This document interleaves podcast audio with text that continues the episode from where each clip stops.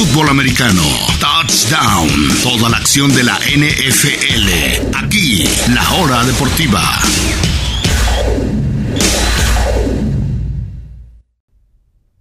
Estamos de regreso en la hora deportiva. Y hablemos de fútbol americano porque esta noche, esta noche es el campeonato nacional del fútbol americano colegial, el partido de partidos en la NCAA entre Georgia y la sorpresiva Universidad de TCU, los eh, sapos cornudos contra los Bulldogs que son los actuales campeones. Hablemos un poquito de lo que esperamos de ese partido, que comenzará a las 6 y media horario de México en el SoFi Stadium de Los Ángeles, California ahí donde fue el Super Bowl el año pasado, ahí será el campeonato nacional esta noche en ESPN, es que pasa el partido. Georgia fue el sembrado número uno básicamente todas las semanas, fue el campeón del año pasado y perdió a una cantidad récord de jugadores en el draft del NFL, incluyendo a la selección número uno global en Tavon Walker, a los Jaguars, y aún así no perdió el paso. Siguió siendo un equipo dominante, un equipo que terminó invicto, que ganó por segundo año consecutivo eh, la conferencia más difícil de todas, que es, la, que es la SEC, y le costó de más el partido ante Ohio State, tuvo que ser un gol de campo mientras el reloj, no solo el partido, sino del año expiraba. De hecho, el partido que fue jugado en Atlanta, ese gol de campo literalmente fue fallado al mismo momento que terminaba el año y que la bola estaba bajando en Times Square. Al mismo instante exacto fue que terminó ese partido, claro, para los de la costa este de Estados Unidos o en Cancún, por ejemplo. Así que le costó de más el partido, pero Georgia al fin y al cabo está aquí. Todos pensábamos que iba a ser contra Michigan, pero no, fue la gran sorpresa TCU. TCU que es una, una universidad eh, muy sorpresiva, está teniendo la mejor campaña eh, que ha tenido eh, básicamente en su historia no es una universidad como otras más importantes o más prestigiosas, digámoslo así, de Texas, como los Longhorns, como Texas AM, como el propio Baylor. Realmente son aguas nuevas para el equipo de los de las ranas cornudas. Me sigo sin creer realmente el nombre. Es, es básicamente la modernidad contra lo clásico. Un, un programa que constantemente llega a campeonatos nacionales y que constantemente eh, está en estas instancias como Georgia, aunque apenas el año pasado consiguieron su primer título en más de 40 años, contra un equipo que nadie esperaba que estuviera aquí, que nadie esperaba que le ganaran a Michigan y sin embargo aquí están. Y si la tendencia sigue, pues bueno, vamos a ver un partido muy parejo y de muchos puntos. De hecho, veremos a la mejor ofensiva de toda la nación. La ofensiva de Georgia no es nada mala, tuvo 39 puntos por partido, 39.36 pero vaya, TCU tuvo 41 puntos por partido, todavía mejor que Georgia. Eh, quedó invicto y campeón, por supuesto, del Big 12 y por eso es que se metió. Ah, no, no fue campeón del Big 12 sorpresivamente y aún así se metió a los playoffs. Solamente perdió un partido que fue precisamente ese, pero tuvo la mejor ofensiva de toda la nación. La diferencia es, por supuesto, la defensiva, que de Georgia tiene ofensiva de élite y defensiva de élite, mientras que la defensiva de TCU deja bastante que desear. Georgia tiene 14 puntos, 79 puntos por partido permitidos, lo cual es bajísimo, mientras que TCU 26.43, que es incluso arriba del promedio. Yardas por partido eh, están muy parejo, pero en yardas permitidas por partido, Georgia, los Bulldogs 304, TCU 395, básicamente 100 más eh, de diferencia, es la gran, la gran diferencia. ¿Qué jugadores hay que seguir? Por un lado, por supuesto, está Max Duggan, el mariscal que rompió él básicamente a la defensiva de Michigan, tanto por aire como por tierra. Eh, ha tenido una gran temporada, 3.500 yardas, 32 touchdowns y solo 6 intercepciones. Es la clave. Si Georgia, si perdón, si TCU va a tener una, una chance para ganar, tiene que ser por el mariscal Max Duggan, mientras que Georgia tiene, pues bueno, obviamente jugadores de élite básicamente en todas sus posiciones. De hecho, tuvo en el primer equipo All Pro cinco jugadores distintos, eh, incluyendo cuatro de ellos en la defensiva: Jalen Carter, Jamon Dumas Johnson, Christopher Smith también. Mientras que el ala cerrada Brock Bowers también fue uno de los del primer equipo nacional. Tiene a Stetson Bennett, que es un mariscal de campo muy, muy veterano. De hecho, tiene 27 años, tiene la misma edad que Lamar Jackson y eso que Lamar Jackson lleva 5 años en la NFL, ya es absurdo, ya es como jugar con cachirules a este punto, pero sigue ahí en la Universidad de Georgia Stetson Bennett, fue el campeón el año pasado. Insisto, no es que sea el gran mariscal, es que Georgia es simplemente un equipo que está muy, muy bien dirigido. Eh, eh Kirby Smart también eh, eh, está siguiendo los pasos de su ídolo, de su maestro que fue eh, Nick Saban y aquí está intentando ganar su segundo título nacional consecutivo. Así que hoy a las seis y media de la noche, desde Los Ángeles, California, el número 3 nacional y la gran sorpresa TCU frente al número 1 nacional, el actual campeón y el gran favorito Georgia, los Bulldogs contra los Horn Frogs esta noche. Pero también hablemos rapidísimo de NFL. No hay tiempo obviamente para hablar de las conclusiones de esta última semana, pero sí vamos a hablar de tres cosas distintas. Primero que nada, los mariscal, no, perdón, los coaches que ya han sido despedidos, específicamente dos, pero obviamente se, irán acumulando cada vez más. Anoche se dio a conocer que Lovie Smith quien básicamente le quitó la, primera selección global a los Texans para dársela al equipo de sus amores, que es Chicago, Lovie Smith, que llegó a un Super Bowl como coach de Chicago hace 16 años, pues bueno, aquí al ganar ese partido, Chicago ahora tiene la selección global número uno, perdón, y los, eh, la franquicia de los Texans dijo, pues sabes qué, mejor te corremos. Lovie Smith no será más coach de los Texans, lo cual no es un buen look el año pasado fue lo mismo, contrataron a David Coley solo un año y lo despidieron. Es muy, muy raro, muy difícil que la NFL solo te den un año. Y vaya, los Texans lo hicieron dos temporadas consecutivas.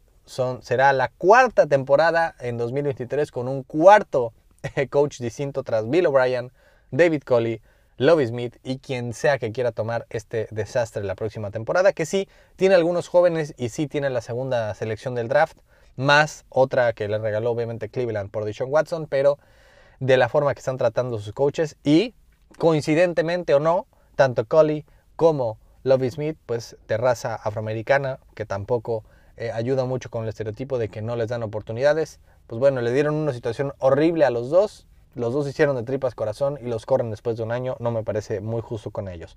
Lo que sí era justo y que se veía venir era el caso de Cliff Kingsbury en Arizona no sigue más con los Cardinals. De hecho, el equipo de los Cardinals no solamente corre a Cliff Kingsbury, el coach, que probablemente va a tener, va a seguir en la NFL. No sé si como coach, probablemente como, eh, como coordinador ofensivo, incluso con los Pats, recordando que él fue el jugador de los Pats en como por cinco minutos. Pero también corren a su manager general los Cardinals. Así que, eh, eh, que Steve Keim se llama el, el, manager general de los Cardinals, que pasaron de ser el peor equipo de la liga en 2018, comenzaron una reconstrucción y aquí están de nuevo en reconstrucción. Pese a tener a DeAndre Hopkins, a, JJ Watt, a Kyler Murray, a AJ Green, a James Conner, vaya, tienen un equipo con varias estrellas y sin embargo fueron un absoluto desastre esta temporada. Solamente un partido de playoffs en cuatro años eh, desde que llegó Kingsbury y, derrota, además de todo. Así que me parece que era lo justo y lo que se a venir. Pero probablemente haya más despidos o más retiros.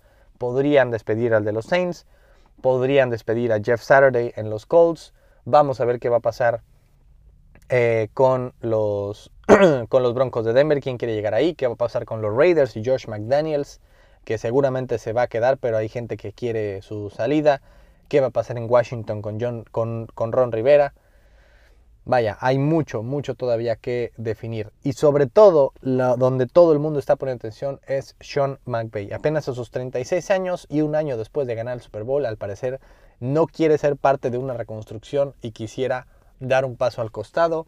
Obviamente le ofrecerían muchísimo dinero por irse a, a narrar partidos a alguna televisora no sé si quiera quedarse y con él se irían Aaron Donald, Matthew Stafford y muchos más. Puede que los Rams pasen realmente, realmente de ganar el Super Bowl al fondo, al hoyo por completo. Esa temporada ya fue un desastre. Falta ver qué decide Sean McVay, quien estuvo cerca de retirarse el año pasado, lo mismo que Aaron Donald, volvieron y no les fue nada bien a nadie de los campeones Rams esta temporada.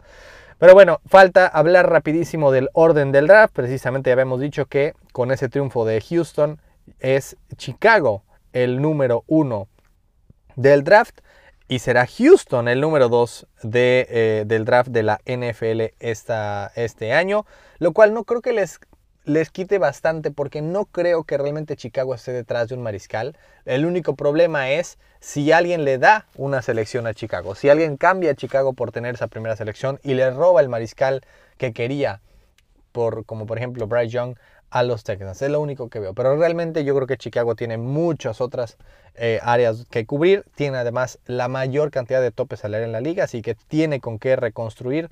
Pero al fin y al cabo, al fin y al cabo, eh, sí, eh, sí es básicamente tendría que tomar otro jugador o mandar esa selección de draft a otro lado, mientras que Houston sí o sí va a tomar a un mariscal con la primera selección. Así que es Chicago el número uno. Houston el número 2, Chicago que termina la campaña con 10 derrotas seguidas, la racha más larga en más de 100 años de historia de la franquicia. 2 Houston que apenas gana 3 partidos. Eh, y uno apenas no pierde 4 partidos, pero ambos fueron ante los Potros de Indianápolis. El número 3 es Arizona, así fue el desastre de los Cardenales. 4 los Potros de Indianápolis. 5 los halcones marinos de Seattle, pero vía Denver. Es decir, Denver fue tan mala esa temporada que además de todo ni siquiera van a tener su selección del draft de primera ronda. 6 Detroit, eh, pero no por ellos, sino por los Rams. 7 los Raiders de Las Vegas, 8 Atlanta, 9 Carolina, 10 Filadelfia, que esta selección era originalmente de los Saints. Vaya, si de por sí Filadelfia tiene un roster muy muy completo, encima tiene una selección top 10. 11 Tennessee, 12 Houston nuevamente, que es la selección que era de Cleveland, es decir, eh, Houston va a seleccionar en la, en la posición 2 y 12, 13 los Jets de Nueva York, 14 los Pats de Nueva Inglaterra, otra vez aquí en la mediocridad, 15 Green Bay, 16 Washington, 17 Pittsburgh, 18 Detroit, esos son los eh, la selección del draft hasta el momento y conforme vayan pasando los playoffs sabremos un poco más. Pero ahí están el orden del draft. Chicago está oficialmente en el reloj. Y por último, por último, ya están los horarios de los partidos de playoffs. Solamente, solamente quiero comentarles cuáles son los horarios y ya el miércoles hablaremos de lo que nos dejó esta, esta semana y esta temporada y el viernes daremos los pronósticos de cada uno de los seis partidos. Pero habrá por primera vez Monday Night Football en playoffs. Habrá partido el lunes por la noche. Ya les comentaré quién es. Todo comienza el sábado a las 3 y media, el partido más disparejo de todos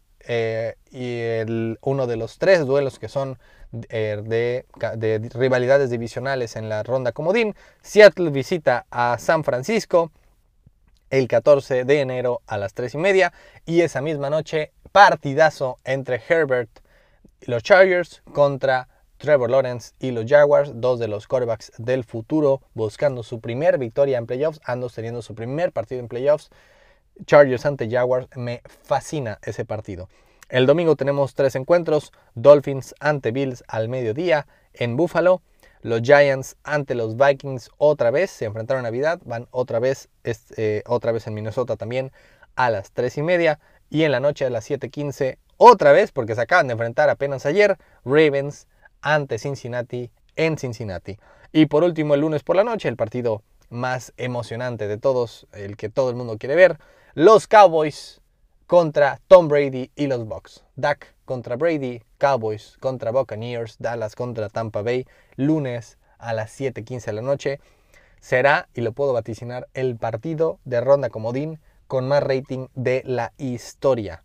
Los Bucaneros y, y Tom Brady contra los Vaqueros de Dallas.